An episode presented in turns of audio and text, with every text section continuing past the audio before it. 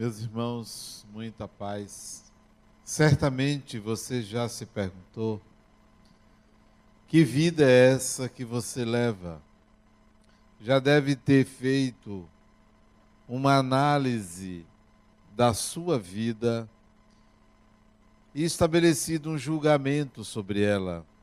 E tenho certeza que o seu julgamento comete equívocos, porque não se pode resumir a vida em ela ser boa ou ruim. Não se pode olhar para trás, para as experiências vividas e estabelecer um julgamento de valor. Você vai se equivocar. Não é bom fazer assim.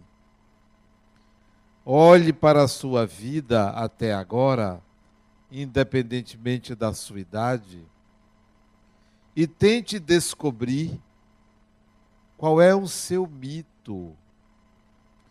Qual é o meu mito? O que, que eu venho perseguindo? O que, que eu venho buscando? Qual é o mito pessoal que está em destaque no momento atual da minha existência? Talvez você não saiba até fazer isso. Como vou descobrir qual é o meu mito? Há um mito pessoal.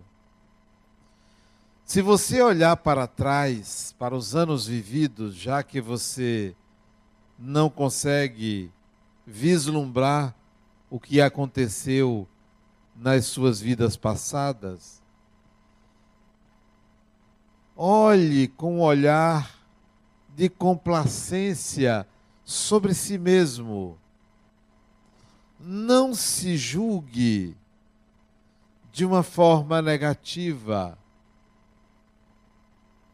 Não olhe para trás como quem não tem jeito porque cometeu esse ou aquele equívoco, porque se distanciou de um padrão, até de um padrão que você mesmo estabeleceu para você, não faça isto. Não se deve fazer um recorte da vida como se aquele retrato fosse suficiente para classificar uma pessoa, para determinar quem ela é. Então, quando você era criança, você tomou uma queda, se desequilibrou por falta de habilidade motora. Então, quando você se lembra desse episódio, você vai dizer: Eu sou uma pessoa desequilibrada? De forma alguma. Ou porque você, na hora de fazer uma prova, no colégio, na escola que você estudou, você olhou para o lado, para do colega, e se apropriou de uma resposta que ele deu e marcou na sua prova, e você foi bem sucedida ou bem sucedido, e você vai dizer que por causa disso, por causa daquele momento, você é uma pessoa que é falsa, que é uma pessoa que mente, que não tem valor? De forma alguma. Ninguém pode ser avaliado por uma experiência. Então, é melhor enxergar o mito, o seu mito. Como descobrir o seu mito? Há uma vida que precisa ser vivida. E quando eu me refiro a uma vida a ser vivida, eu não estou falando do seu trabalho, das suas relações afetivas. Não estou me referindo aos cuidados com seu carro, com sua casa, ao seu casamento, ao seu relacionamento. Eu não estou me referindo a isso. Há uma vida a ser vivida e essa vida transcende as ocupações naturais do viver.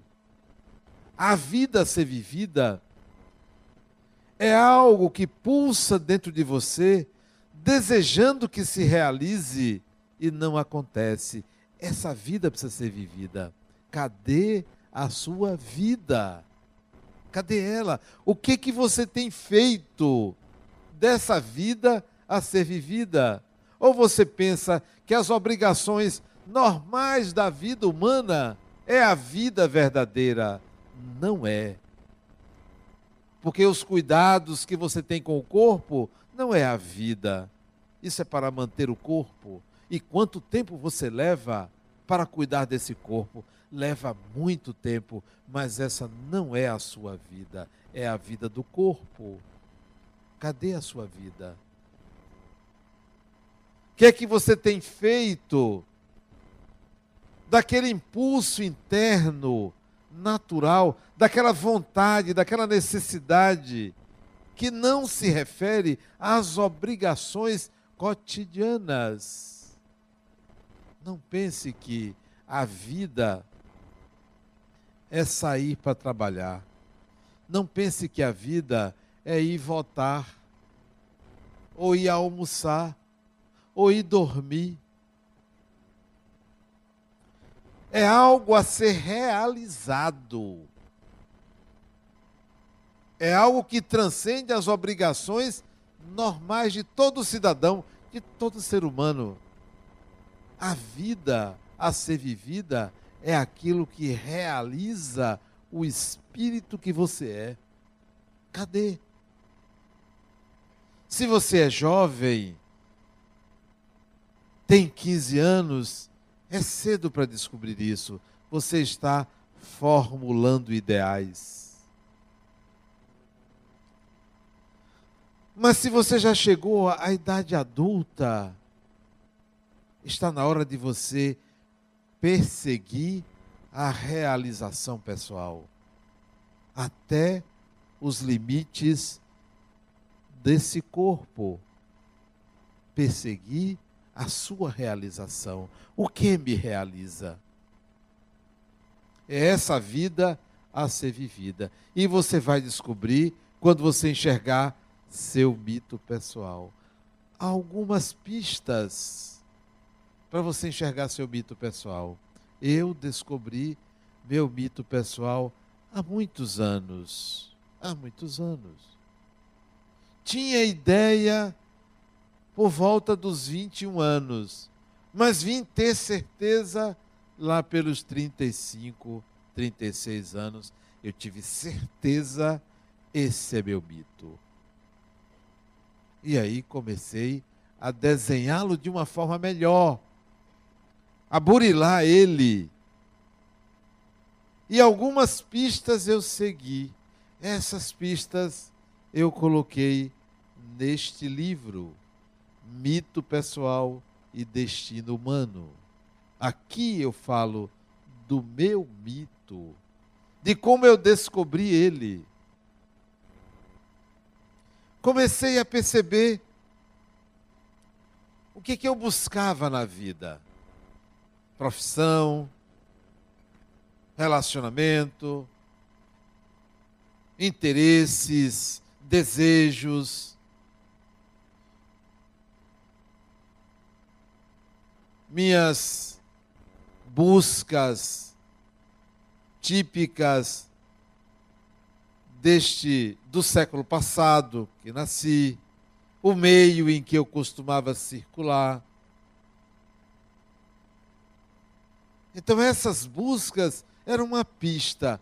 Olha, Adenauer, você tem a tendência à leitura, perceba. Olha o seu lazer como é. Olha quais são as coisas que você mais gosta de fazer.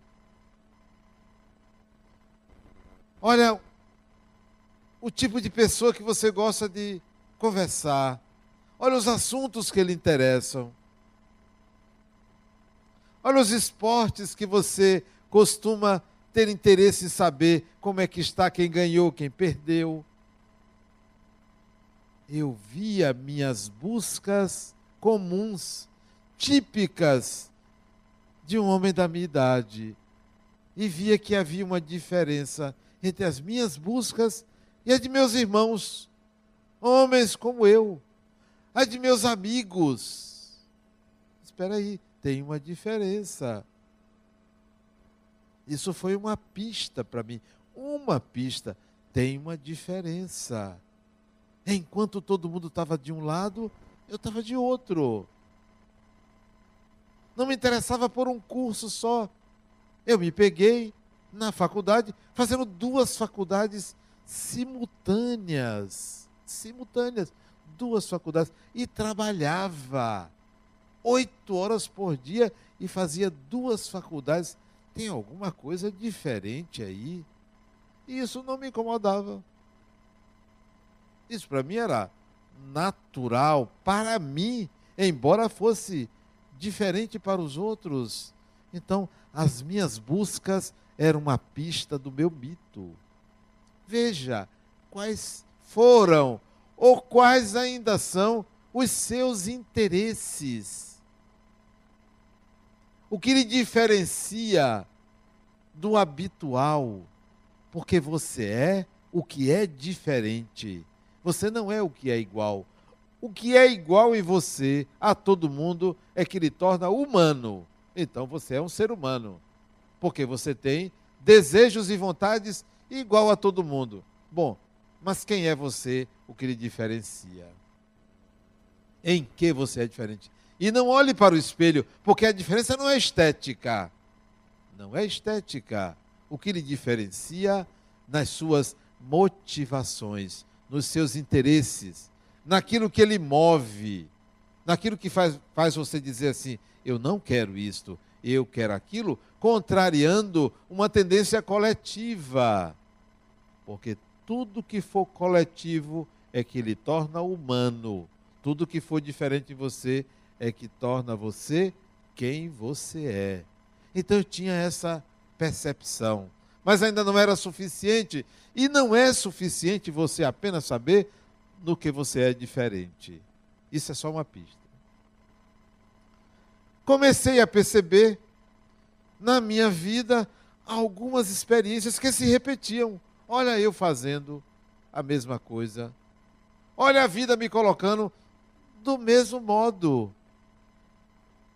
Se eu batia um carro uma vez, batia uma segunda. Da mesma maneira, experiência repetida. Comecei a ver as experiências que repetiam na minha vida. Isso é outra pista. Uma pessoa que se casa, separa, se casa, separa. Três, quatro, cinco casamentos. Experiências repetidas, porque isso compõe o mito pessoal. A pessoa emprestou dinheiro, não pagou. Emprestou de novo, não pagou. Experiências repetidas. Comprou, e não teve condições de pagar. Comprou de novo, não teve condições de pagar. Experiências repetidas.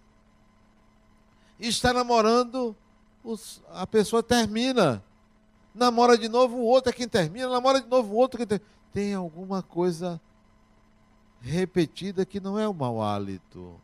Tem alguma coisa aí que está diferente. Então, as experiências que se repetem na sua vida compõe o seu mito pessoal.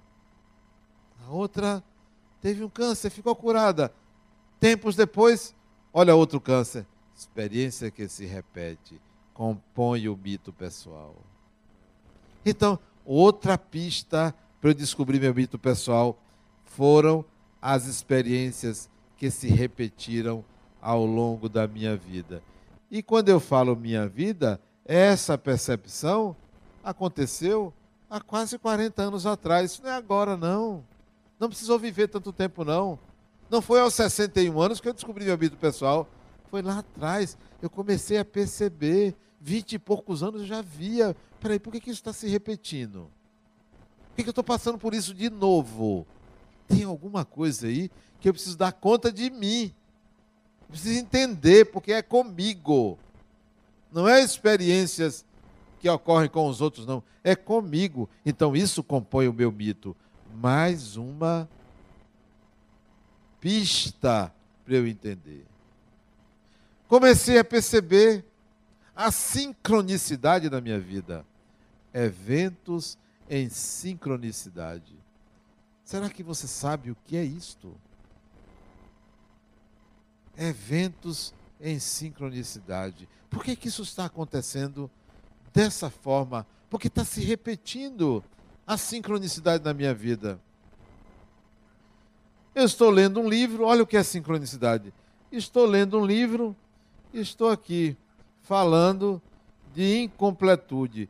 Quando eu leio a palavra incompletude na televisão, um ator de um filme, porque a incompletude, digo, é piada. Eu estou lendo exatamente na hora que eu estou lendo, o sujeito fala na televisão. Sincronicidade. Não é adivinhação não é premonição. É algo que não tem a menor chance de haver um nexo causal. Não é você pensar numa pessoa, a pessoa aparecer. Não é isto. A sincronicidade não tem como você encontrar uma causalidade entre os eventos, como esse que eu estou citando. Algo que não tem a menor chance de você explicar como você está lendo uma coisa e o ator lá, ator, não é um documentário, não, é um filme de ficção, falar a mesma palavra e não qualquer palavra, não é um A, um B, um C, é uma palavra complexa. Evento em sincronicidade. Eu comecei a perceber a sincronicidade da minha vida. A quantidade de vezes e os motivos da sincronicidade. Como, vou dar um exemplo que aconteceu, eu achei fantástico. Eu saio da minha casa com um número na cabeça. Eu adoro números. Às vezes eu me distraio inventando fórmulas. Eu gosto de contar as coisas. Você ter uma ideia, eu vejo a bolsa de uma mulher cheia de quadrinhos, eu tento adivinhar a quantidade de quadrinhos que tem ali só pode ser coisa de esquizofrênico. Eu conto, eu conto, eu conto quantos tem na horizontal, quantos tem na vertical, multiplico, retiro a quantidade que tem o símbolo da marca da bolsa, digo aí tem 387 quadrinhos. Só por gostar de números. Quando eu era mais jovem, eu fazia a raiz quadrada dos números. Ficava pensando, qual a raiz quadrada de 5.873? E eu fazia de cabeça, adorava. Desenvolvi várias fórmulas. A multiplicação de todos os números terminados em 5, eu sei. Se você me der dois números terminados em 5, eu lhe dou o resultado da multiplicação deles. Porque eu desenvolvi uma fórmula. Porque eu adorava números. Pois bem, adorava, não adoro. Porque brinco com os números na minha cabeça. Não porque fiz engenharia, porque sempre gostei de números. Sempre. Facilidade muito grande. Aliás, eu li um livro há muitos anos de um matemático chamado Henri Poincaré. A Divina Proporção. Nunca me esqueci. Eu li esse livro, eu tinha acho que uns 25, 24 anos. E Poincaré me ensinou a olhar uma curva, um gráfico e sem saber qualquer número desse gráfico, adivinhar a fórmula. Além disso, transformar o gráfico numa figura geométrica sólida, usando só a imaginação. Pois bem, para encurtar, eu saio de casa com um número na cabeça. Um número. Não me lembro hoje qual, mas um número de cinco algarismos. Cinco. E eu dirigindo o carro. Resolvi tirar o primeiro algarismo, que eu achei muito grande o número. Bato o carro. Os quatro algarismos do carro era o número que eu estava pensando. Isso é sincronicidade. Não tem a menor explicação lógica para isto. Lógica para isto.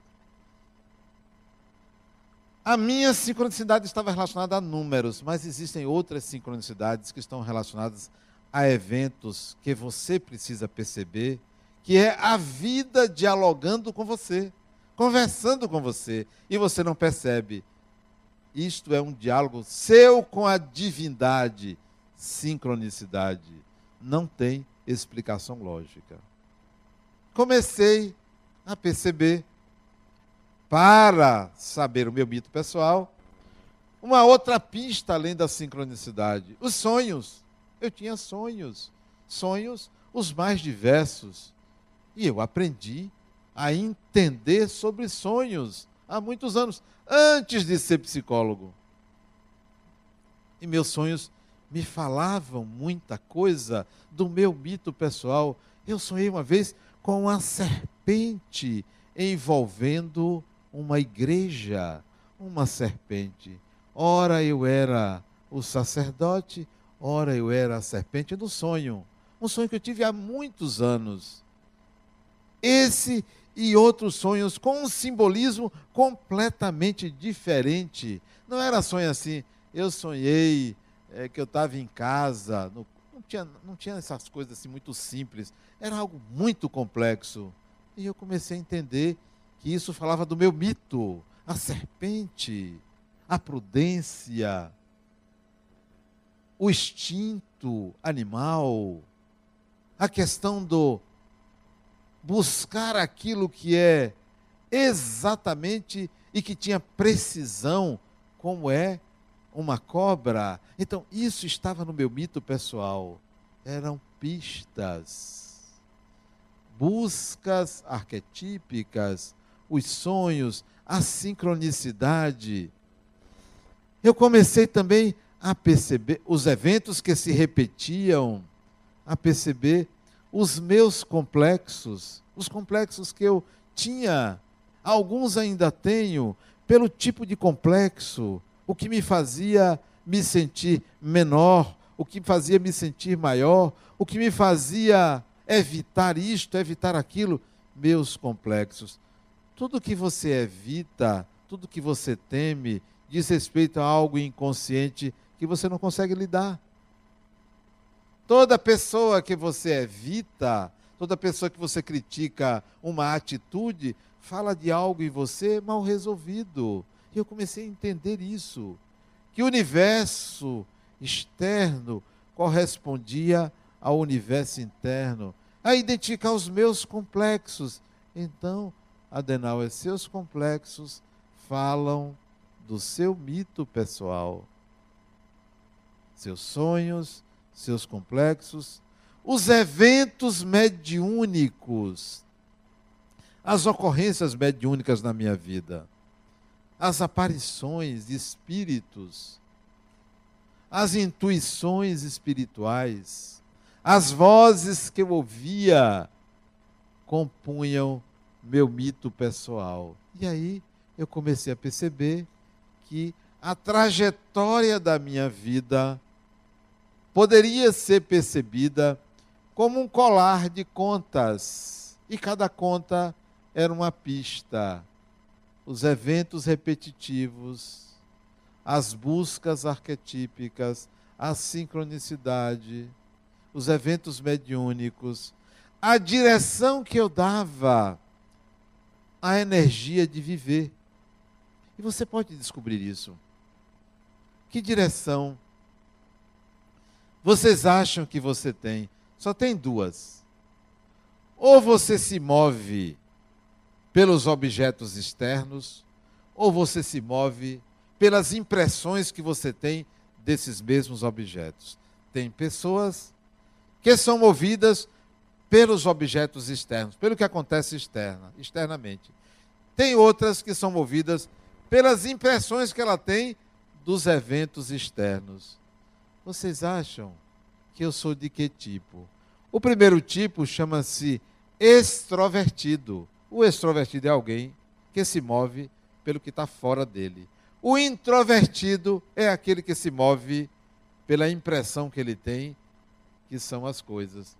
Um é intro, o outro é extrovertido. Vocês acham que eu sou extrovertido ou introvertido? É lógico que eu sou introvertido. Eu não me movo pelo que as coisas de fato são. Eu estabeleço uma subjetividade ao que a coisa é, e é isso que me move. Para você descobrir o seu, se passar um trio elétrico aí, se você dançar na cadeira extrovertido. Extrovertido. E se você quiser se levantar para ir, extrovertido. E se você começar a cantarolar uma música, extrovertido. E se você perguntar à pessoa do lado, lembra dessa música? Extrovertido. Tudo que diretamente lhe tirar de você, lhe torna extrovertido. Mas se você pensar assim, essa hora trio elétrico, então você está tendo uma impressão sobre o fato. Você não está indo ao fato em si, que é a música alta. Você está estabelecendo um julgamento sobre o fato. Isso é introversão. Nós podemos, ora, ser introvertidos, ora, extrovertidos. Então, essa direção que você dá à sua vida vai dar outra pista do seu mito pessoal. Em geral, os extrovertidos, os que são mais extrovertidos do que introvertidos, o mito pessoal se relaciona mais com eventos que não se dão dentro da pessoa, com eventos que se dão fora. Sofrem mais pelo que acontece fora de si do que em si, porque não estão acostumados a estabelecer uma conexão consigo mesmo. A conexão é com o objeto. Veja se o objeto vai me tirar de mim mesmo. Pode passar o trio elétrico que for, se eu quiser ler, eu leio. Tem a menor relevância. Pode ser a altura que for. Sabe uma coisa que eu gosto de ler? Às vezes, até ouvindo música. Não me atrapalha em nada aquilo é só mecânico. Pode estar maior zoado em casa. Eu consigo ler tranquilamente. Por quê? Porque a leitura está dentro dos meus interesses. A festa, eu estou doido que acabe para as pessoas poderem estar consigo mesma e não no externo. Ano novo mesmo, eu fico doido para dar meia-noite para dormir. Dormir, descansar porque o dia seguinte tem coisa para fazer. Porque ano novo para mim é qualquer início de dia. É sempre um ano novo. É simbólico ser 31 para primeiro, como Natal também, como o dia do seu aniversário, como qualquer dia, é mero referencial para você. Então, olhe os eventos da sua vida como pistas para você encontrar o seu mito pessoal. Exemplos de mito pessoal. Anos atrás, eu fui à Suíça fazer palestras. E uma amiga me convidou para almoçar em casa dela. Não foi ela que me hospedou, foi uma outra pessoa, e eu ia almoçar em casa dela.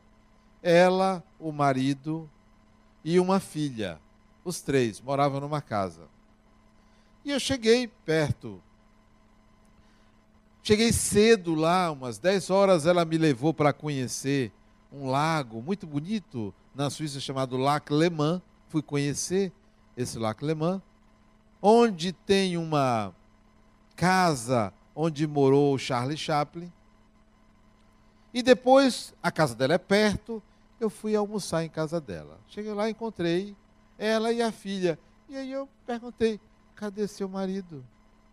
Você não disse que nós íamos almoçar? Eu disse, não, ele está ocupado. Mas me disse assim que eu colocasse para chamá-lo, que ele viria se sentar à mesa. E aí, quando, conversamos mais um pouco com a filha dela, que eu não conhecia, e aí ela foi. Eu disse: Olha, eu estou com fome. Porque eu, se você vai para casa da pessoa para comer, é para comer. E eu aviso a pessoa, olha, está na hora, né? Eu não vou ficar ali. Eu não a conhecia antes, tornou-se amiga. Eu não vou ficar ali esperando a boa vontade dela para eu comer. Eu fui ali para comer. Ela já tinha me levado para passear. Agora estava na hora de comer. Por sinal, depois eu dei nota à comida dela. Ela fez um macarrão que não estava no ponto. E ela me perguntou, gostou? Disse, olha, poderia ser um pouquinho melhor. Você tem que dizer, porque senão a pessoa empurra a comida para você e você não está gostando. E foi um macarrão. Pois bem, quando ela botou a comida, a menina foi chamar o marido. Aí ela voltou e disse: Olha, ele quer que você vá lá. Aí eu fui. Uma casa grande, ele estava no anexo da casa. Um anexo que era mais ou menos metade da casa, o anexo. Quando eu entrei, cheio de aviões pequenos. O maior avião eu acho que devia ter um metro e meio. A maioria miniaturas. Ele, o hobby dele era fazer miniaturas de aviões. Todo tipo de aviões. Em madeira ele tinha uma oficina só para fazer isso. Não vendia, não dava, ele colecionava. O anexo era mais ou menos um quarto desse auditório, só de miniaturas penduradas na parede, no chão. O hobby dele era isso. O trabalho dele, profissional, não tinha nada a ver com aviões. Nada a ver. Eu acho que ele era contador de uma empresa lá na Suíça. E ele trabalhava na área financeira. Não sei exatamente se era contador. E ele, o hobby dele aviões. E aí eu fiquei conversando com aquele indivíduo. Até a fome esperou um pouco, porque aí eu me interessei por aquela personalidade. Porque tem pessoas que são fascinantes. Fascinantes. Mas tem pessoas que você diz assim, poxa, o que, que eu estou fazendo aqui? Conversando com essa pessoa pouco acrescenta, não deixa de acrescentar, mas ele não. Fascinante por isto. Ficamos alguns minutos, mas a fome falou mais alto, eu me levantei para poder forçar ele a sair do local do hobby dele e fomos almoçar. Depois voltamos para a oficina e ficamos conversando um bom tempo. Mito pessoal dele. O aviador. Alguém que quis conquistar os ares alguém que quis sair do chão, alguém que, que quis sair da materialidade, alguém que quis ganhar os céus, talvez um mito de Ícaro. Esse indivíduo, o mito pessoal dele estava ali representado. Não era aquele. Isto é uma representação. Porque o hobby dele tomava boa parte da vida dele, trabalhando ou em casa com a família ou na oficina dele fazendo avião. Era só isto, só fazia isto. Então, estava ali um símbolo, o tempo gasto com uma atividade que não era a atividade principal dele. Então, esse exemplo pode levar você a descobrir qual é o meu mito. Será que o meu mito é, uma pessoa que deseja ser legitimada como gente? Será que o meu mito é, de fato, ter poder sobre as pessoas? O meu mito é ganhar dinheiro? O meu mito é brilhar? Qual é o seu mito? Que é aquilo que você está buscando, mas você vai ter dificuldades e vai por atalhos. Mas se espremer, o mito é aquele.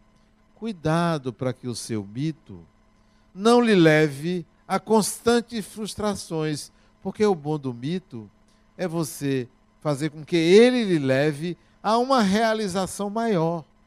Porque se for um mito muito bobo, muito simples, você não transcende. O seu mito deve conter a consciência de que você é um espírito. Imaginem vocês que tem pessoas que a vida ainda é ter medo de morrer. Que a vida é essa. Vive o tempo todo se protegendo da morte. Eu pergunto, para quê? Que gasto de energia a pessoa ficar se protegendo da morte? O tempo todo. Vai gastar metade da encarnação, ou mais do que a metade, para tentar evitar uma coisa inevitável inevitável. Inevitável. Basta que você tenha cuidados com seu corpo. Basta que você imagine como será, como você gostaria de desencarnar. Ah, não, eu não posso pensar nisso. Bate na madeira. Tem jeito? Não tem jeito. Então escolha, comece a pensar. Eu mesmo já pensei como vai ser. Pelo menos sei que não vou dar tanto trabalho à família, porque tem morto, que é um desastre. Deixa a família na falência. Você já viu que coisa ruim? Um gasto enorme. Todo mundo trabalhou para ter aquilo. Ele fica doente não sei quanto tempo e a família levando o dinheiro todo. Porque não morre logo. Né? E escolhe um tempo pequeno. Ou contrata um bom plano de saúde para não dar tanta despesa à família. Outra coisa, quanto tempo você gasta para resolver os seus complexos? Por que, que você não os percebe imediatamente e dissolve eles. Vou dizer, um, o complexo às vezes é um preconceito. Quanta gente tem preconceito e leva esse preconceito para o resto da encarnação. Vai gastar um tempo enorme para resolver esse preconceito. Preconceito de cor, preconceito de gênero, preconceitos os mais diversos. Para quê? Atraso espiritual. O seu mito não será percebido se você não tiver consciência dos seus complexos. Pessoas, acreditem, que têm complexo de superioridade. Gastam um tempo enorme sem resolver isso.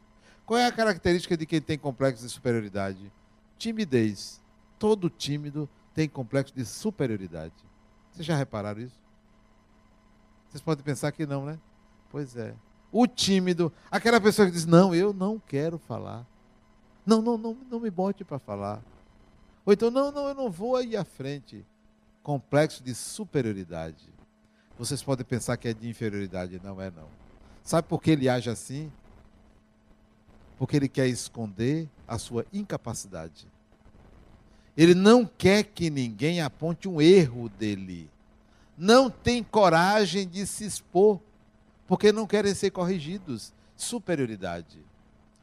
Uma pessoa que tem um complexo de inferioridade, sabe como é que age? Prepotente, arrogante. Porque toda pessoa que é prepotente, que é arrogante, está compensando um sentimento de inferioridade. Porque quem se sente superior não anda diminuindo as pessoas. Não precisa disso. É o inverso do que vocês pensaram. A pessoa que quer a juventude eterna, complexo de puer. Puer quer dizer pueril, infantil. Quer ser sempre jovem, eternamente jovem. Eu vejo isso em certos homens, de cabelo branco, se comportando como se fosse um adolescente. Puer. O tempo todo. Eu não digo aquele que é careca e bota uma peruca que bote para não assustar os outros, tudo bem. Mas aquele indivíduo que está a todo tempo querendo ser gatinho, pué. Pué a todo tempo. Assuma quem você é. Eu não troco o ser idoso para ser jovem, não quero. Eu adoro estacionar na vaga do idoso. Tenho cartão, que graças a Rosângela eu tirei o cartão do idoso. Adoro ser chamado de idoso. Que coisa gostosa. Adoro ter netos. Que coisa maravilhosa. Olha, se eu quero ter 25 anos, não quero, já passei, já venci isso, já ultrapassei essa fase. Foi importante, vivi o que tinha a ser vivido. Eu agora quero produzir para crescer. Eu agora quero realizar para me desenvolver. Eu não quero mais estar indo atrás dos prazeres que eu tinha vontade de ter na adolescência. Isso já vivi. Se eu ficar encantado com isso, eu vou perder tempo. O meu mito será o mito de Narciso que é um péssimo exemplo, Narciso. Narciso morre. Narciso se apaixona por si mesmo. Narciso não vive, não se relaciona com ninguém. Ele vira uma flor. E tem muita gente querendo ser Narciso. É hora de produzir, é hora de realizar. Veja se eu vou querer me relacionar com pessoas que me puxam para trás, para baixo. Olha, vamos ali para a gente se divertir. Tá? A diversão é relativa aos interesses da pessoa. Tem gente que se diverte escalando montanha. Veja. Isso é diversão para muita gente, escalar montanha. Um esforço enorme, um risco enorme. A pessoa se diverte. Tem outro que se diverte indo a um festival de inverno, de verão, de outono. Vão ter festival. De festa em festa para ver se acha alguém que lhe diga, lhe chame de meu amor. Tem gosto para tudo. Não tem gente que faz isso? Tem gente que anda de festa em festa, ver se acha alguém, alguém que se interesse por ele ou por ela. Que tal você se interessar pelas pessoas, independentemente de precisar delas para lhe completar? Nunca um ser humano completará outro. Nunca, jamais. Uma pessoa não completa a outra. O único ser que completará você é Deus só. O par divino é você e Deus só. Não é outra pessoa, não é um ser humano. Um ser humano é alguém com quem a gente pode compartilhar uma vida, uma experiência de viver, compartilhar, mas não completar. Ah, você me completa. Não completa, porque ninguém é suficiente para ninguém. Ninguém é capaz de oferecer ao outro o que lhe falta. O que nos falta é um encontro com o divino, é um encontro com Deus. E esse encontro não é ali na esquina. Esse encontro não é no Himalaia, não é no caminho de Santiago, não é aqui, não é ali. O encontro com Deus também não é dentro de você. Ah, meu encontro com Deus é dentro de mim. Você só vai se encontrar com Deus na medida que você entender o seu mito pessoal e se realizar é na experiência do viver que vai haver esse encontro. Não é na sacristia, não é no altar, não é no centro espírita, não é no templo. Esse encontro é na experiência de vida, é no viver, é na realização do seu mundo, mundo íntimo. Eu me lembro de Nietzsche. Nietzsche dizia que ele amava as pessoas que se sacrificavam para transformar a terra no além. A maioria de nós foi educada para ir para o céu. A maioria. Para depois da morte encontrar um lugar maravilhoso, de acordo com as obras que fez. A maioria pensava assim.